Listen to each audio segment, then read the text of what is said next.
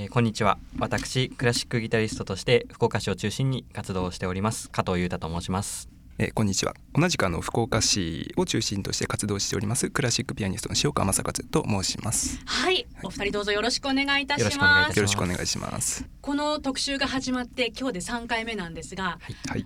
お二人揃ってご出演っていうのが初めてで、どうぞよろしくお願いします。そうですね。そうですね。はい、まあギタリストとピアニストとはいいうことで、あの。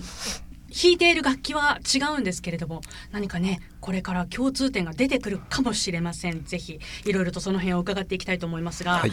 あの今日お届けしているこの曲なんですが「子供のためのプレリュード」という曲。はい。はい、実はお二人がご出演なさいます福岡ジルベスターコンサート2016プレ企画みんなの音楽会。こちらで演奏する予定の楽曲なんですよね。はいはい、えー、なぜこの曲が選ばれたんでしょうか？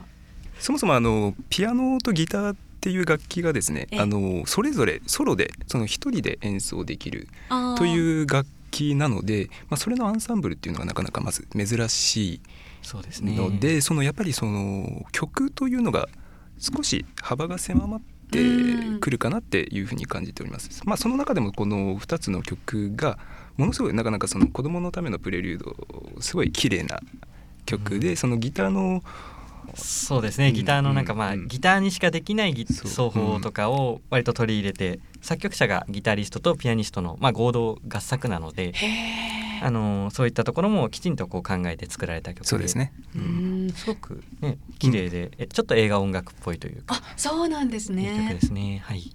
どうですか？お二人でもう合わせたことはあるんです？実はですね。そうですね。ん。実はあの9月に、はい。えー、2人でコンサートを2回、えー行いましてあその中でもあのーね、演奏しましたね。そうですね。はい。すごくあの、まあ、お客さんにもすごい受けが良かったと、まあ、信じておりますけれども。信じております。まあアンケートにもそう書いていただいた方も多かったなるほど。本当ですか？それは良かったです。よかった。アンケート、アンケート今読んでない風まだまだ見せてもらって。まだ読んでらっしゃる失礼しました。これからねじっくりとまたあのアンケートなどを読みながらそうですね。えー、はい11月12日のみんなの音楽会に向けても頑張っていただきたいと思いますけれども、もうねもう間もなくですもんねそうですね。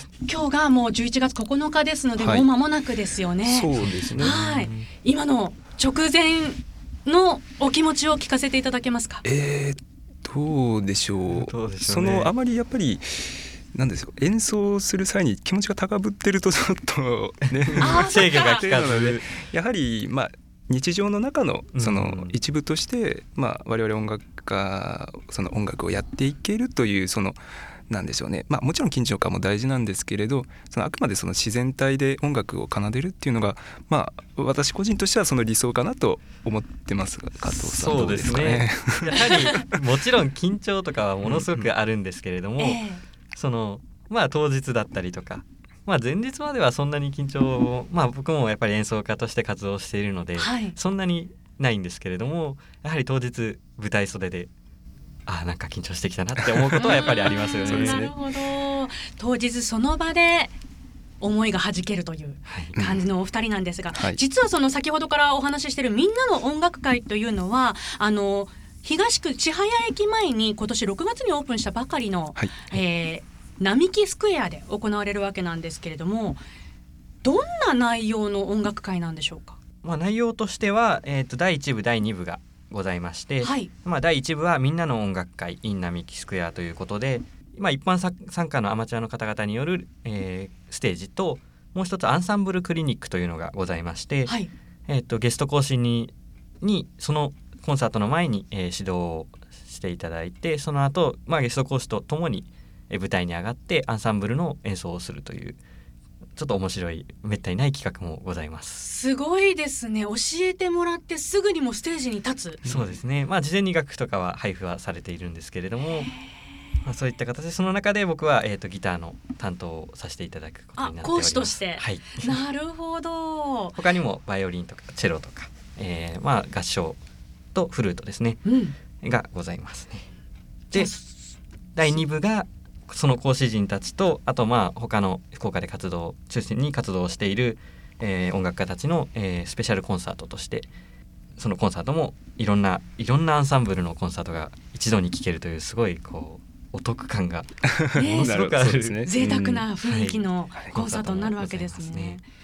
その中で、えー子供のためのプレリュード。はいを演奏されるお二人なんですけれども、はい。あの当日加藤さんはギターの講師もされて、えっと、はい第2部では塩川さんとそうですね。デュオとしデュオてアンサンブルの演奏。はい。はい。で塩川さんはもうこの第2部を中心に。そうですね。あのーまあ基本的にそのやっぱりアンサンブルクリニックはそのピアノがそのやっぱりどうしてもですねあのピアノでアンサンブルってなるとうん。まあ一応あるんですけどそのピアノを2台並べたあのーで演奏をするっていうのがあるんですけれどもなかなかそれがやっぱりですねちょっと難しいかなっていうそのアマチュアの方でももちろんできる曲はたくさんあるんですけれどもなかなかそのそうですね場所的にと言いますか、うん。なかなかそのやっぱりピアノっていうのが運べない楽器なのでですねいろいろその制約がどうしてもあのあの制限がかかってきますね。まあ、うんそういうわけで2部その加藤さんと一緒にあのはい演奏という機会で、こんあ演奏という形で今回はそういう機会を与えてもらっています。はい、あの第2部はそうやってプロのもう音楽家の方々のコンサートになるわけですけれども、第1部そうやってあのアマチュアの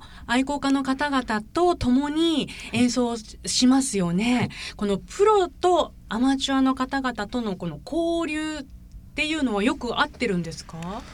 そうですねうん普段はやっぱりそのレッスンとかで、うん。まあそのあのオーケストラでその活躍されてらっしゃいます先生方からのあのまあご指導という感じでの交流はあるんですけどもなかなか一緒に演奏する機会っていいううのはですよねにはなくてですね。でもそれはやっぱりその、まあ、音楽を学ばれてるそのしんあのすごいもう音楽大学生とかでその将来的に音楽家を目指される方だけではなくてその普通にその、まあ、例えば、えっと、一般的に働普通のあの、まあ、普通というとあれですけどその一般の会社に勤めてある方とかがその音楽もされあの趣味でしていきたいという方が、著名な先生方とうん。一緒に演奏できるっていう機会は本当にそれはもうすごい有意義なのではないでしょうか。ですよはい、だって加藤さんもその講師陣の中に含まれていると。そうですよね。そうですね、うん。なんかむずがゆい感じ。自分のチラシを見て毎回思うんですけれども。ね、でもそのプロとして活動されてる方々に指導したしてもらった直後にねステージに上がれてしかも一緒に演奏できるっていうのはやっぱりうん。ここにこの選ばれたアマチュア音楽家の方々もすごく嬉しいでしょううね。んそうだと思います。うんはい。そしてあの第2部でたくさんの福岡を中心に活動されてる音楽家の方々があの出演されるとはいおっしゃってましたけれども、本当にたくさんいらっしゃるんですね福岡には。そうですねそうなんですよね。なんかフルート、はいあと弦楽器もたくさんいらっしゃいますし、はいあと、まあ、合唱そしてピアニストももちろんいらっしゃって、はいすごいですね。幅が広いというか本当にあの、人材が豊富というか。そうですね。ん。やっぱりその大きい都市だけあって、ええ。まあ、やっぱりそこに集まってくる、まあ、もちろん福岡県に以前からお住まいの方もしっかり、えっとまあ、県外からあの越されてきてそこで演奏活動をしていらっしゃる方ももちろんいらっしゃいますので、やっぱりその、うん、やっぱ大都市うんだけあうんって、そうですね。人数は集まるかなとは思いますね。すごいですよね。まあとは言ってもこれだけやっぱりこの音楽家が集まるコンサートというか、うん。うんうん一気に聴けるコンサートっていうのはなかなかないかなとは確か思いにそうですね。ますね。そうですよね。あのこの方々とお会いになったことはあるんですか？そうですね。よくあのアンサンブルをまあバイオリンとかはぎよく、まあ、ピアノもギターも伴奏、まあ、アンサンブルをやることが多いので、まあ、バイオリンの方でもあの知ってる方もいますしそうなんです他の方でね。も、はい。はい、音楽家の方々同士の交流っていうのはよく合ってるんですか？まあ、うんまあ、うん。一般にやはり日本だと音大のそのあ同期とかまあ、つながりとかもあったり、うん。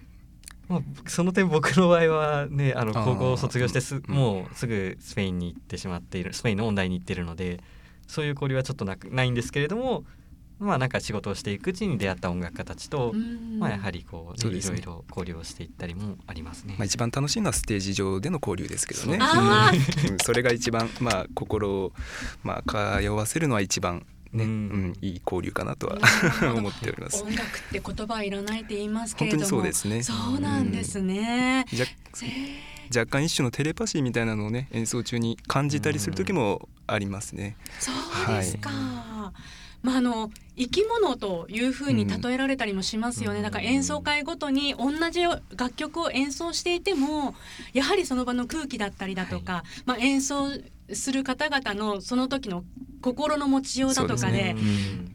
奏でて出てくる音が違うという。音からその人が今何を考えてるかとか。そういうのがちょっと分かったりももうします。ねなんかお互いこう感じてることとかはその曲に対してだったりその場の雰囲気に対してだったりいろいろあるんですけど、うなんかふと感じる瞬間があったりもして、シンパシーというものですかね。わなんかそういう瞬間になんか同じことを考えてるって思えた時にすごくアンサンブルの楽しさがそうですねものす。ごくあって、そう僕らもありますよね。あります。あったと若干思います。脅迫した感じですけども。今二人目を合わせてすぐなんか塩川さんタジタジになってらっしゃいましたけれども でもあの12日のじゃあまたアンサンブルはそういうことを踏まえた上でそうですね。見たり聞いたりするとまた違って聞こえてくるかもしれないですね。楽しみになってきました、そうだぜひ皆さん12日チケット持ってらっしゃる方楽しみに足を運ばれてみてください。さあ今回のゲストはピアニスト塩川正和さんそしてギタリスト加藤裕太さんでした。ありがとうございました。ありがとあうございましたまし。た。Love FM Podcast. ラブ f m のホームページではポッドキャストを配信中スマートフォンやオーディオプレイヤーを使えばいつでもどこでもラブ f m が楽しめますラブ FM.co.jp にアクセスしてくださいね Love FM Podcast.